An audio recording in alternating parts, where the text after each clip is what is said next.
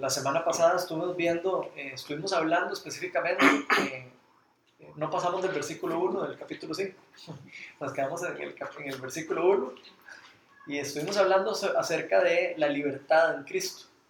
No sé si se acuerdan algunos, hablamos de que, de, que la libertad nos da a conocer eh, a Dios, sus promesas, nos hace libres, eh, que la libertad no solo nos liberaba de la esclavitud del pecado, sino nos liberaba de la esclavitud de la mente, la esclavitud emocional. Hablamos de varios tipos de libertades. Hablamos un poco acerca de cómo nos puede afectar esa falta de libertad en los diferentes campos de nuestra vida, en nuestra vida espiritual. Y hoy vamos a estar tocando un tema que se relaciona eh, bastante con esto de lo que es la libertad en Cristo y que va a ser muy importante para, para nuestro crecimiento, por supuesto. Todas las cosas que aprendemos de Jesús son importantes para nuestro crecimiento y para nuestra formación, específicamente nuestro carácter eh, como cristianos. Pero para poder introducir este tema que vamos a ver hoy, me gustaría como contarles un poco de, de algo que hemos estado comentando Melania y yo hace un tiempo atrás, de lo interesante que es Facebook. A mí siempre me ha llamado mucho la atención de Facebook.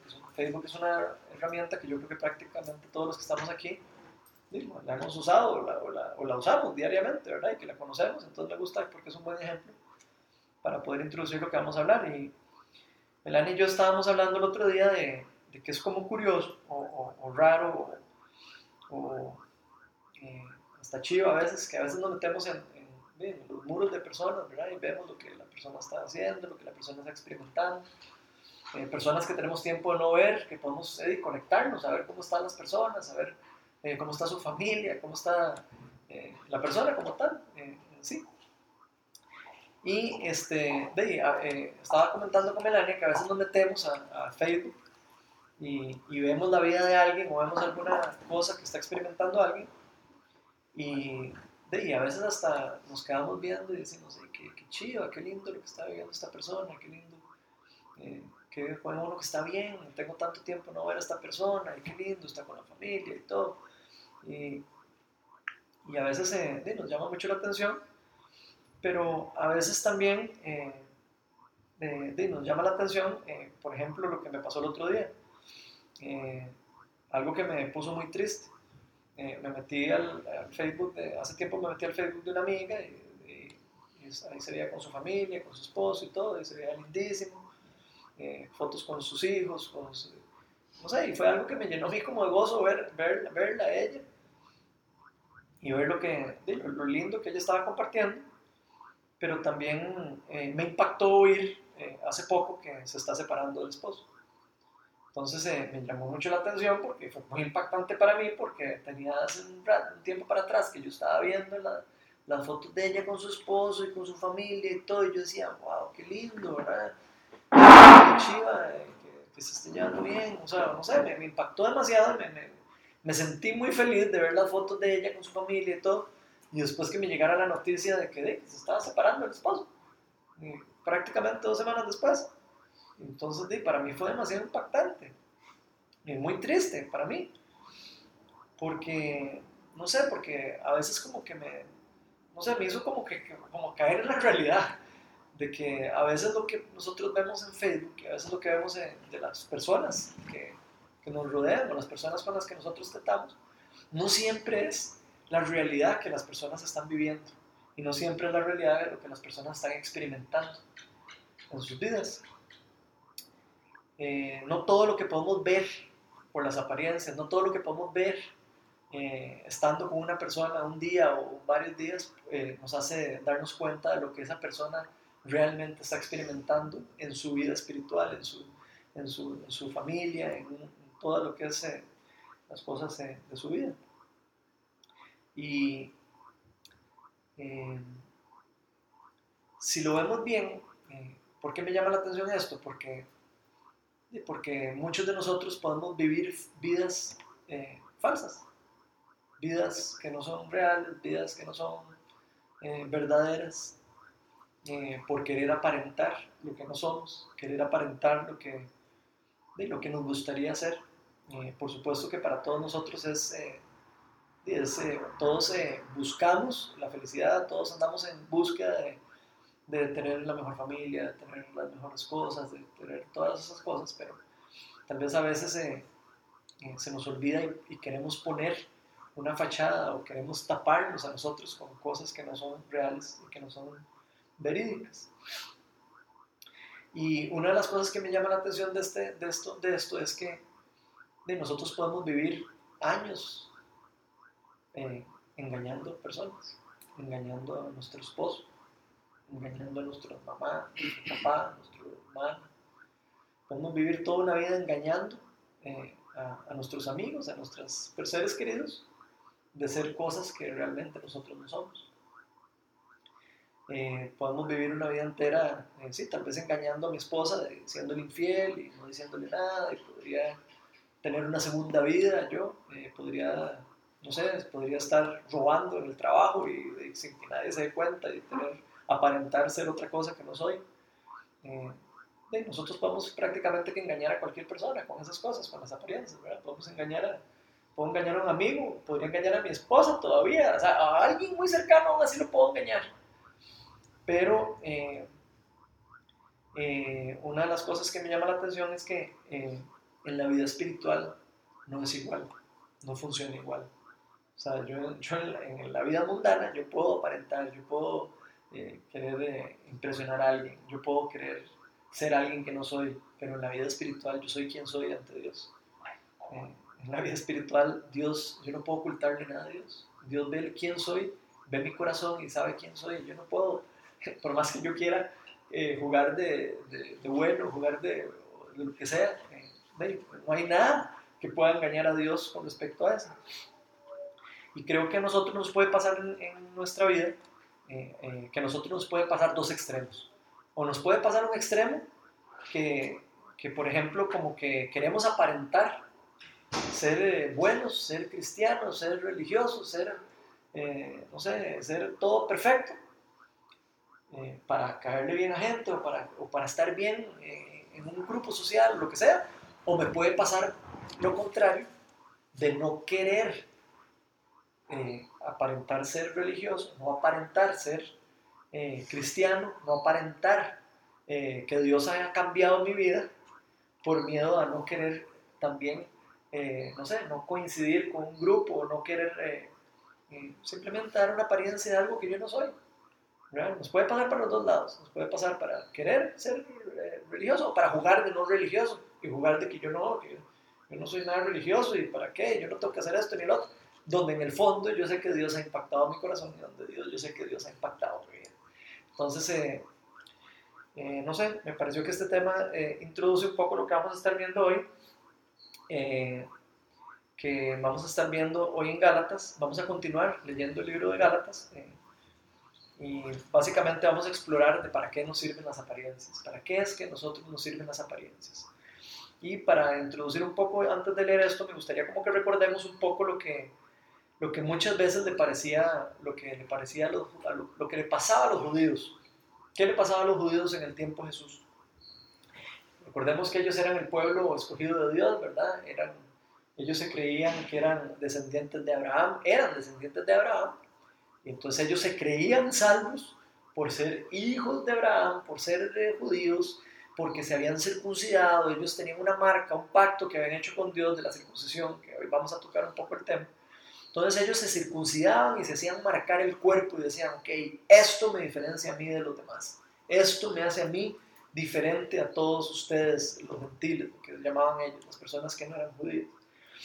Entonces ellos se creían mejores a veces, se creían mejores que otros. Por su religión, se creían mejores a otros por sus marcas en su cuerpo, se creían mejor que otros por su conocimiento, hasta por su cumplimiento de la ley, cumplimiento de las cosas que ellos hacían le daban más importante, le, daban mucha importancia a eso, a las marcas y a, los, y, a la y a la religiosidad. De hecho, eran muy orgullosos de eso y se, se jactaban de eso, se jactaban a veces de su apariencia, de que yo soy circuncidado, usted no es circuncidado, o se jactaban de su eh, apariencia, de conforme como actuaban con respecto a, la, a, los mandamientos de Dios. Pero como vamos a ir viendo hoy, eh, con Dios de nada nos sirve. de Dios, con Dios. De nada nos sirve decir que soy cristiano. Eh, ir a misa o a, la iglesia todos los domingos. Eh, con Dios de nada me sirve eh, hacer una cosa si después soy otra. prácticamente con Dios no nos sirve nada. Solo hay un cambio verdadero que es el que nos sirve con Dios y es lo que vamos a ver ahora más adelante de la, la circuncisión del corazón. Los judíos hablaban de la circuncisión del cuerpo, Dios hablaba y los profetas hablaban de que Dios quería circuncidar nuestro corazón, que es lo que a nosotros, no, eh, lo que Él ve ante nosotros. Él puede ver nuestro corazón. Entonces lo que, lo que Dios pretendía eh, con la circuncisión, con su marca, con su pacto y todo, era circuncidar nuestro corazón, no circuncidar nuestra carne, no circuncidar nuestras apariencias. La verdadera circuncisión está en el corazón y no en la carne. Eh, vamos a leer eh, Gálatas, estábamos en el versículo 1, vamos a volverlo a leer desde el 1 al 6, no importa, pero el 1 no, no vamos a hablar en el 1 porque el 1 fue lo que estuvimos hablando la semana pasada. Pero esto es un poco para introducir lo que vamos a ver. Entonces, ¿quién lo quiere leer? Gálatas 5, del 1 al 6. Ya. Cristo nos libertó para que vivamos en libertad. Por lo tanto, manténganse firmes y no se sometan nuevamente al yugo de esclavitud. Escuchen bien yo, Pablo, les digo que si se hacen circuncidar, Cristo no les servirá de nada. De nuevo declaro que todo el que se haga circuncidar está obligado a practicar toda la ley. Aquellos de ustedes que tratan de ser justificados por la ley han roto con Cristo, han caído, han caído de la gracia. Nosotros, en cambio, por obra del Espíritu y mediante la fe, aguardamos con ansias la justa, la justicia que es nuestra esperanza. En Cristo Jesús de nada vale estar o no estar circuncidados. Lo que vale es la fe que actúa mediante el amor. Ok, entonces vemos aquí que están hablando un poco de la circuncisión, un poco de cosas que tal vez muchos de aquí no, ni conocemos. Entonces vamos a explorar un poquito. Me gustaría primero saber si alguien sabe qué es la circuncisión, o alguien sabe por qué se circuncidaban los judíos y qué significaba para ellos. No sé si alguno quiere compartir. No sé si se acuerdan más o menos qué era lo que, lo que significaba. Nada, ni una pista, nadie. No sé qué, qué significa. Pero ¿saben qué es la circuncisión? Por lo menos. Que los judíos al octavo día se cortaban el, el, el prepucio. El pellejito. El pellejito, sí. Entonces, ¿pero qué, por qué hacían eso? Bueno, como ninguno sabe, como, como, como que nadie sabe, entonces voy a leer el pasaje de Génesis donde donde Dios le da el, el, pacto de la circuncisión a Abraham, para que, para que entendamos de, de dónde viene. Okay, pero dice así, Génesis está en Génesis 17, del 9 al 14. Dice, Dios también le dijo a Abraham, Abraham fue la primera persona de fe, bueno, se lo hemos estado estudiando a lo largo de Gálatas.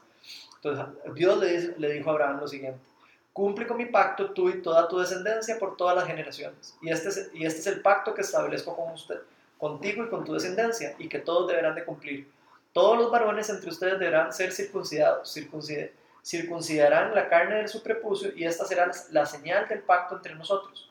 Todos los varones de cada generación deberán ser circuncidados a los ocho días de nacidos, tanto los niños nacidos en casa como los que hayan sido comprados por dinero a un extranjero y, y que, por lo tanto, no sean de la estirpe de ustedes. Todos sin excepción, tanto el nacido en casa como el que haya sido comprado por dinero, deberán ser circuncidados. De esta manera mi pacto quedará como una marca indelible en la carne de ustedes como un pacto perpetuo.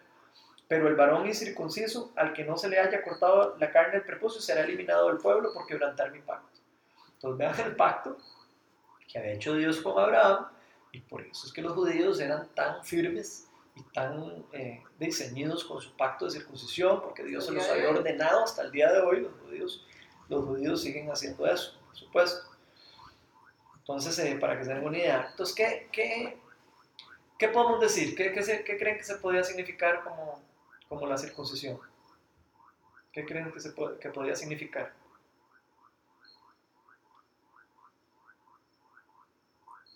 Un acuerdo, un pacto. Sí, un, un, acuerdo, un pacto. Si todos los judíos tenían que circuncidarse, entonces era como algo que los diferenciada de los demás, ¿verdad? O sea, era algo como que casi que uno lo veía en chingo y ya sabía si era judío o no. Así, así ¿verdad? Entonces, bueno, era algo que los diferenciaba a ellos de los demás, era algo de lo que Y ellos, por supuesto, que eso que los diferenciaba de los demás, de, los hacía también a veces eh, como, eh, yo soy judío, ¿verdad? Ahí podemos ver en algunos versículos cuando en, el Nuevo Testamento donde, Pablo se presenta como yo soy romano judío de nacimiento, o sea, para ellos el ser judío de nacimiento y todas esas cosas era muy importante. Eh, había gente que se hacía judía después, y por eso aquí habla de, personas que también, eh, si alguien compraba un esclavo, lo circuncidaba, como para decir, ok, este es esclavo judío, o sea, como para diferenciarlo. Entonces, bueno, la circuncisión era una, marca, una marca que, de un pacto que había hecho Dios con, los judíos, con Abraham, con los judíos. Y entonces era algo que los diferenciaba, era algo como que, como que podía simbolizar el pacto de fe, ¿verdad? La persona creía en, en, Dios, entonces se, circuncidaba y creía en todo el, pacto este que Dios le había pasado a Abraham, prácticamente que era un acto de fe, de alguna manera, ¿verdad? Entonces... Así no, pero era, es algo, es, es una marca que no es tan visible hacia los otros. Es una marca que es tan más visible para ellos.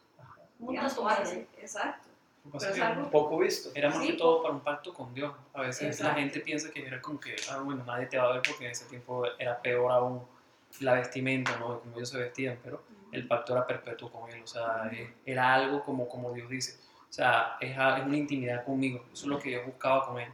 O sea, eso lo que hacía era como que una marca, como decir, como lo decías, que él busca el corazón. O sea, nadie va a conocer el corazón. Y muchas veces de lo que él hablaba de la apariencia de nosotros es que a veces queremos aparentar pero cuando vamos a la oración cuando nos tiramos la rodilla, ahí es cuando realmente somos quien somos, porque se quitan como las caretas, como no hay máscara, no hay nada, entonces eso es lo que, lo que nos hace estar alineados con Dios, que realmente nos conoce, que sabe. Sí, pero quiero decirlo porque es exactamente la similitud, digamos, o sea, es algo que se hace, pero no los no es cualquiera que dice, mira, este es judío. No es como un tatuaje que llevan aquí en el brazo que mira, es poco visto. Sí, exactamente. O sea, que no es, sino es como que lo lleva uno dentro. Ven qué chido lo que dice Jeremías 4.4. Jeremías es un profeta que a mucho antes de que... Jeremías 4.4. Dice, circuncidados para el Señor y quitad los propósitos de vuestros corazones. Vean qué interesante la similitud que él hace de la circuncisión con el corazón, con la carne.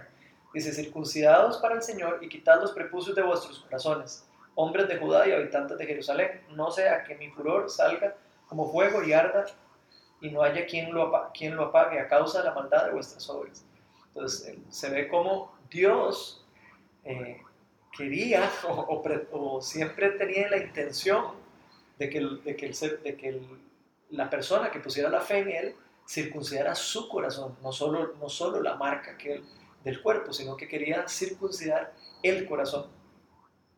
Vean que chiva lo que dice Colosenses 2, del 11 al 12, por ejemplo. Eso es Pablo. Dice, en, el, en él también, hablando Jesús, en él también fuiste circuncidados, no con una circuncisión, eh, perdón, en él fuiste circuncidados con una circuncisión no hecha por manos, al quitar el cuerpo de la carne mediante la circuncisión de Cristo habiendo sido sepultados con Él en el bautismo y en Él también habéis resucitado con Él por la fe en la acción del poder de Dios que, resucitó entre los muertos. Entonces vean cómo aquí nos habla de la circuncisión del corazón. O sea, como si hay algo de verdad que hay, tiene que pasar en nuestro corazón para que de verdad haya un cambio en nosotros, no una circuncisión en el cuerpo. Y yo me hago la siguiente pregunta. ¿de qué nos puede servir el acto como tal de la circuncisión o el acto como tal de, aparentar o de creer que yo soy algo? ¿Nos servirá de algo? Por eso es que él lo decía ahí, o sea, no, de nada vale que tengamos algo en la piel o que nos marquemos o que nos digamos, aquí en la, en la frente soy de Jesús, si en el corazón realmente no somos quien tenemos que ser. A mí me llama la atención de que ese acto de, de la circuncisión, o sea, tenía su mandato y tenía su poder, ¿verdad? Tenía sus, sus cosas. Y la pregunta que, digamos, lo que me llama la atención es, ¿la circuncisión era por respuesta a un acto de fe? ¿O lo que salva? O, ¿cómo, ¿Cómo le explico esto? O sea, ¿qué es lo que salva? ¿La fe o el, o el, o el acto que se hizo por medio de la fe? Por ejemplo, la circuncisión era respuesta de un acto de fe, ¿cierto? O sea, ellos creían por fe que, que, que, si se circuncidaban o que si eran hijos de Abraham iban a ser salvos, ¿cierto? Entonces ellos por medio del acto eh, tenían fe en el acto y lo hacían el acto. Y entonces la pregunta es, ¿qué es lo que salvaba? ¿Era la acción de la fe o era el acto como tal lo que los estaba, lo que, lo que, lo que los hacía justos o lo que los hacía justificados ante Dios? ¿Cuál creen que, es lo que, lo que justifica? Yo creo que la ¿La fe o el acto? ¿O la obra? la fe lleva al acto. Exacto, pero hacían el acto por fe. Exacto. Pero no, normalmente ellos hacen, o sea, si tú tienes fe, tú haces algo. Pero si tú no tienes, o sea, lo opuesto a la fe es la incredulidad. O sea, yo no voy a hacer algo que no creo. Pero primero uno tiene que creer. Ok, ¿y qué pasa si ellos lo hacían por creer que si hacían la circuncisión, o sea... Sí, pero lo hacían por religiosidad, no lo hacían por el acto de fe, sino por decir que iban a ser salvos. O sea, hay mucha gente que normalmente dice, ah, yo voy a hacer la oración de fe y ya soy salvo y no hago más nada. Entonces... A eso, o sea, eso es lo que cree, es que mucha gente cree, o sea... Que lo hace por por hacerlo. Exactamente. Y que cree que ya Hoy en día existen muchos sacramentos que la gente hace o muchas cuestiones que la gente hace y lo hace simplemente porque dice, ok, esto lo toca hacer, lo hago, punto. Porque le enseñan el O, exacto, o porque dice, ok, lo voy a hacer como un acto para que me dé fe. Primero, estoy de acuerdo que primero hay que tener fe para hacer el acto. Porque si yo no tengo fe, pues no puedo hacer el acto de la misma manera. Pero hay gente que lo hace al revés. Creo que ahí es el problema, cuando se confunde eso, pero creo que, que, que, en el pasado y hoy en día mucha gente, bueno, yo converso con gente y me impresiona porque mucha gente hace el acto teniendo no fe, pero creen que el acto les va a dar fe. Ok, entonces ya contestaste la pregunta, ¿qué es lo que salva, el acto o la fe? La fe. La fe, por supuesto. Si fuera por actos o por obras, eh, sería fácil para nosotros salvar la salvación, donde la Biblia nos dice todo lo contrario, nos dice que por que jamás, que por, por nuestras obras nosotros no podemos alcanzar la justificación ante Dios, sino solo por fe. Entonces vean qué interesante, porque, ¿por qué es interesante? Porque antes Dios ha sido siempre el mismo antes y ahora y siempre. Siempre fue igual. Dios siempre quería que las cosas se hicieran por fe, no por acto. Exactamente lo mismo. Lo que justificaba a esas personas era su fe, no, la, no el acto. Si la gente tal vez pasó a convertir un pacto con, con, Dios, ¿verdad? A convertirlo en un sacrificio, digamos, ¿verdad? Por religiosidad. Lo hago porque, bueno, porque hay que hacerlo. Esto, esto es lo que me enseñaron y lo voy a hacer. Pero eso se convierte en un sacrificio, digamos, religioso en lugar de ser un pacto con el Señor, ¿verdad? Porque igual puedes hacer, digamos, un acto profético, por ejemplo, ¿verdad? Y creer algo por fe que Dios lo va a hacer y el Señor te va a responder, ¿verdad? De acuerdo a su voluntad. Pero en este caso, por eso mismo dice Pablo, que de nada sirve circuncidarse, porque entonces te estás sacrificando, pero, pero no por la razón correcta, sino porque soy judío en lugar de soy hijo de Dios, ¿verdad? Y tengo un pacto con el Señor. Okay, vean, Pablo nos está diciendo aquí que de nada sirve la circuncisión, de nada sirve el, acto. Yo sí creo eso, creo que de nada sirve ningún acto. Así es, de nada sirve ningún acto. ¿Qué es lo único que es que nos hace a nosotros realmente justos delante de Dios. ¿Qué es lo único que nos puede traer salvación y vida eterna? La fe en nuestro Señor Jesucristo, es lo único. Y nos puede pasar mucho también, digamos, con nuestra vida diaria, digamos, a veces queremos servirle a Dios o nos piden ayuda en iglesia o lo que sea y uno se compromete y se compromete y uno sigue sí, ¿verdad? Y, y, a veces por Dios y sí, porque lo tengo que hacer y porque, ¿verdad? Y nuestras fuerzas y todo y se compromete, pero a veces, o sea, no es ni porque lo está haciendo por Dios, lo está haciendo solo por, por cumplir y por... O sea, es que dice que la por obra no vamos a ser salvos, o sea, sino por la relación que tenemos con Dios. Y en Hebreos 11 es que cuando dice que en realidad sin fe es imposible agradar a Dios, ya que cualquiera que se acerque a Dios tiene que saber que Él existe y tiene que tener fe. Así es.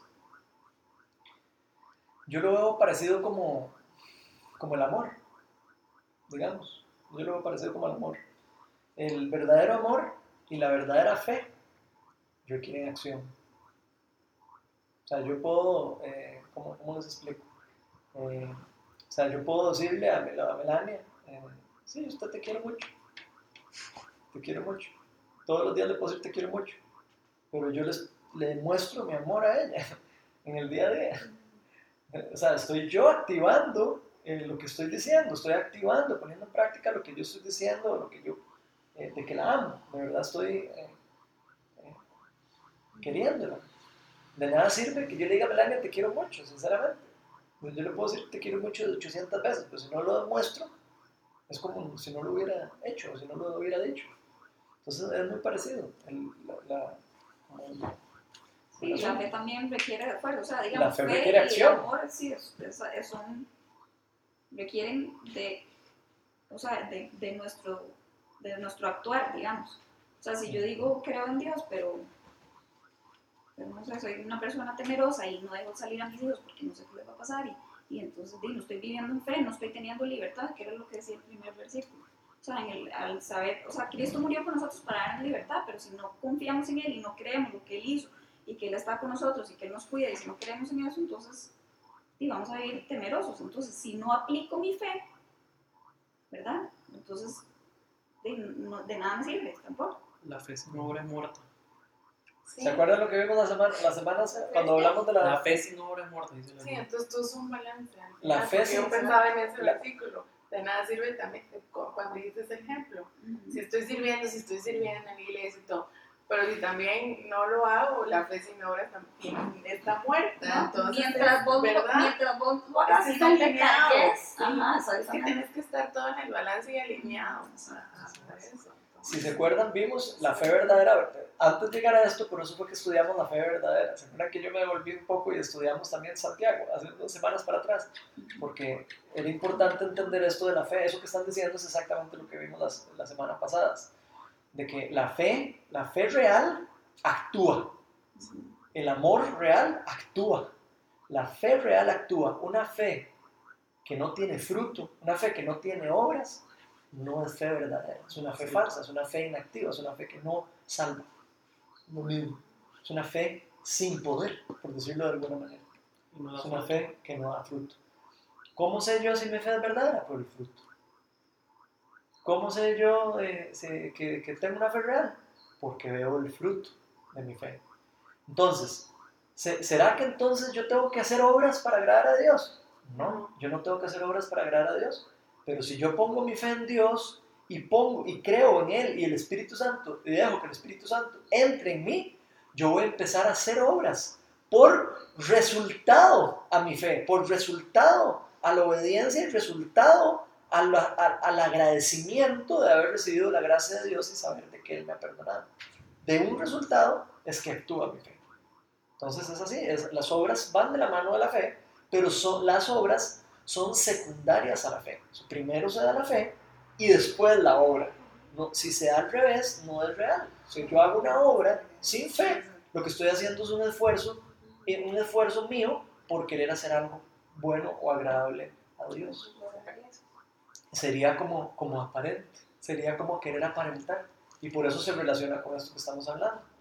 Si yo puedo hacer, eh, ser el, el que más ayuda en la iglesia, yo puedo ser el que más, eh, sí, pero si yo estoy haciendo eso por obligación o estoy haciendo eso porque creo que, que estoy haciendo eso para empatar lo, que, lo, lo, malo que hago y entonces quiero hacer esto bueno para empatar, porque entonces el que peca y, y reza empata, eh, así no funciona.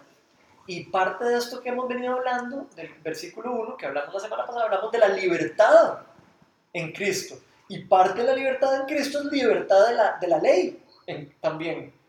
¿Y por qué? Porque la ley también nos esclaviza. Decía Pablo, ¿verdad? los estuvimos viendo la semana, hemos estado estudiando eso, pues no, no me voy a meter en ese tema ahora, pero ya lo hemos venido hablando, que la ley también nos esclaviza. ¿Por qué? Porque sabemos que nosotros no podemos cumplir la ley en cabalidad, entonces de es Satanás que nos hace con, a nosotros. ¿Cómo es eso? ¿No que es muy cristiano? Y otra vez mintiendo, y otra vez con esto. Entonces, ¿qué nos pasa? La ley nos esclaviza de la libertad, de la verdad de que Cristo ya pagó por nuestros pecados, y ya pagó por la libertad y por la vida eterna mía. No tengo yo que hacer nada más. Si yo tuviera que hacer algo más, la muerte de Cristo hubiera sido un vano, dice Pablo en otros versículos atrás. Si Cristo hubiera, si yo tuviera que hacer algo más para justificarme ante Dios por mi propio eh, acto, de Cristo hubiera muerto en vano. Entonces, ¿para qué murió Cristo? Si yo hubiera podido hacerlo por mi propia cuenta. Entonces, eso es lo que hemos estado viendo. ¿Algún comentario? Yo, déjame. A veces la gente piensa que, que los frutos, y yo no sé si usted lo conoce o no, pero me viva la mente que lo tenía que decir. Y a veces creemos que los frutos es que ganemos personas o tengamos casa. Hay gente que no cree en Dios y es atea y tiene casa y tiene cosas. Entonces, hay la, la, los frutos habla cuando habla de los frutos, de que por su fruto lo conoceréis, es los frutos del Espíritu. Cuando una persona tú le contestas de la manera peor que pueda tener y él tiene paciencia contigo y te responde de la mejor manera, eso es un fruto del Espíritu. Cuando la persona te responde con amor, es un fruto del Espíritu. Entonces a veces nos confundimos y creemos que los frutos es porque, o porque tengamos o porque somos. No. Los frutos del Espíritu están reflejados en la paciencia, el amor, el gozo, o sea, de cómo nos comportamos según los frutos del Espíritu en cada momento que se nos presenten en situaciones. Una persona que, que, tenga, que no tenga fe puede dar frutos en el Espíritu. No puede, es imposible. Puede tratar de imitarlos y tratar de aparentarlos, pero por sí sola no puede hacerlos. Vacilón, porque la chaira... Eso es importante. ustedes estaban, ¿verdad? Rodri decía de que, de que a veces estamos cansados, o sea, que andamos y no andamos con el tanque lleno, digamos que no buscamos la presencia de Dios y no nos llenamos de su espíritu y entonces estamos como más, o sea, como más... Agobiados. Sí, y como que nos tocan y... Sí, más propenso a reaccionar. Exactamente, entonces se relaciona con eso que estás diciendo, digamos, aunque ya conozcamos de Dios, pero si no lo buscamos, si no estamos en su presencia, si no nos llenamos nosotros, entonces los frutos del Espíritu no están tan accesibles a nosotros también, o sea, es algo que tenemos que estar constantemente... Ok, entonces necesitamos estar recibiendo para poder dar.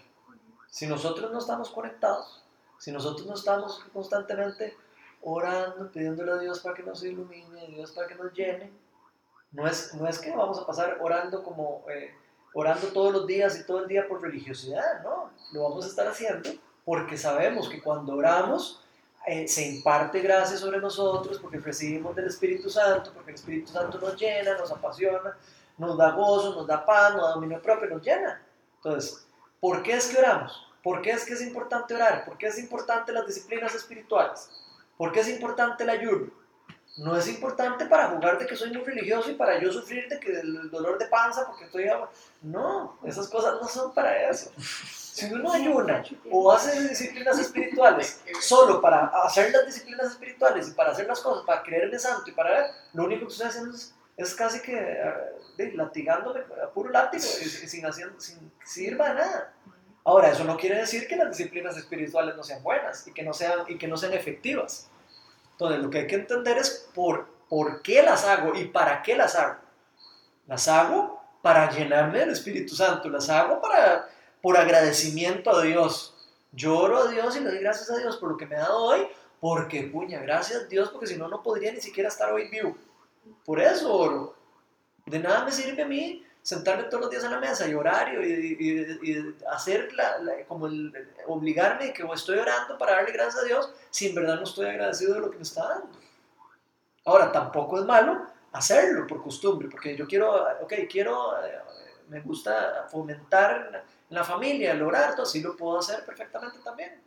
Lo importante es que no se convierta en una cosa más de apariencia, en una cosa más de, de, de obra y una cosa más de, de, que es que yo tengo que entonces orar para comer, pues entonces no puedo comer. No. ¿Entiendes? ¿Queda, ¿Queda como claro eso? ¿Tienen algún comentario de eso? Porque vean lo que dice, vean lo que está diciendo Pablo en el versículo 4. Aquellos entre ustedes que tratan de justificados por la ley han roto con Cristo. Vean lo serio lo que está diciendo aquí. Todos los que ustedes, los que quieran ser justificados por sus obras, por sus esfuerzos, han roto con Cristo. Eso es lo que está diciendo Pablo en este versículo. Imagínense lo serio. Entonces, ah, ¿por qué hemos roto con Cristo? Porque si nosotros empezamos a hacer eso, estamos dándole más importancia a nuestras obras, estamos dándole más importante a nuestra, a nuestra parte que a la parte que hizo Cristo por nosotros. ¿Qué es lo más importante? Lo que Él, él murió por nuestros pecados para justificarnos ante Dios. No hay nada más que hacer para ser justos ante Dios, más que poner la fe en que Él de verdad murió por mí, por mis pecados, que Él murió para el perdón de mis pecados, y eso es lo que me va a dar a mí la libertad y la, y la, y la, la cercanía de poder yo tener una comunicación directa con Dios. No necesito ninguna otra cosa. Eh, el versículo 5 después dice, nosotros en cambio, ¿a quién se refiere nosotros? Se refiere a, nosotros los que pusimos la fe en Cristo, los que creemos en Cristo y todos los, los cristianos. Nosotros en cambio, por obra del Espíritu y mediante la fe, aguardamos con ansias la justicia que es nuestra esperanza. En Cristo Jesús de nada vale estar o no circuncidados, lo que vale es la fe que actúa. Vean qué importante, la fe que actúa mediante el amor. ¿Qué opinan de eso? ¿Qué es lo importante entonces? No solo la fe, El amor.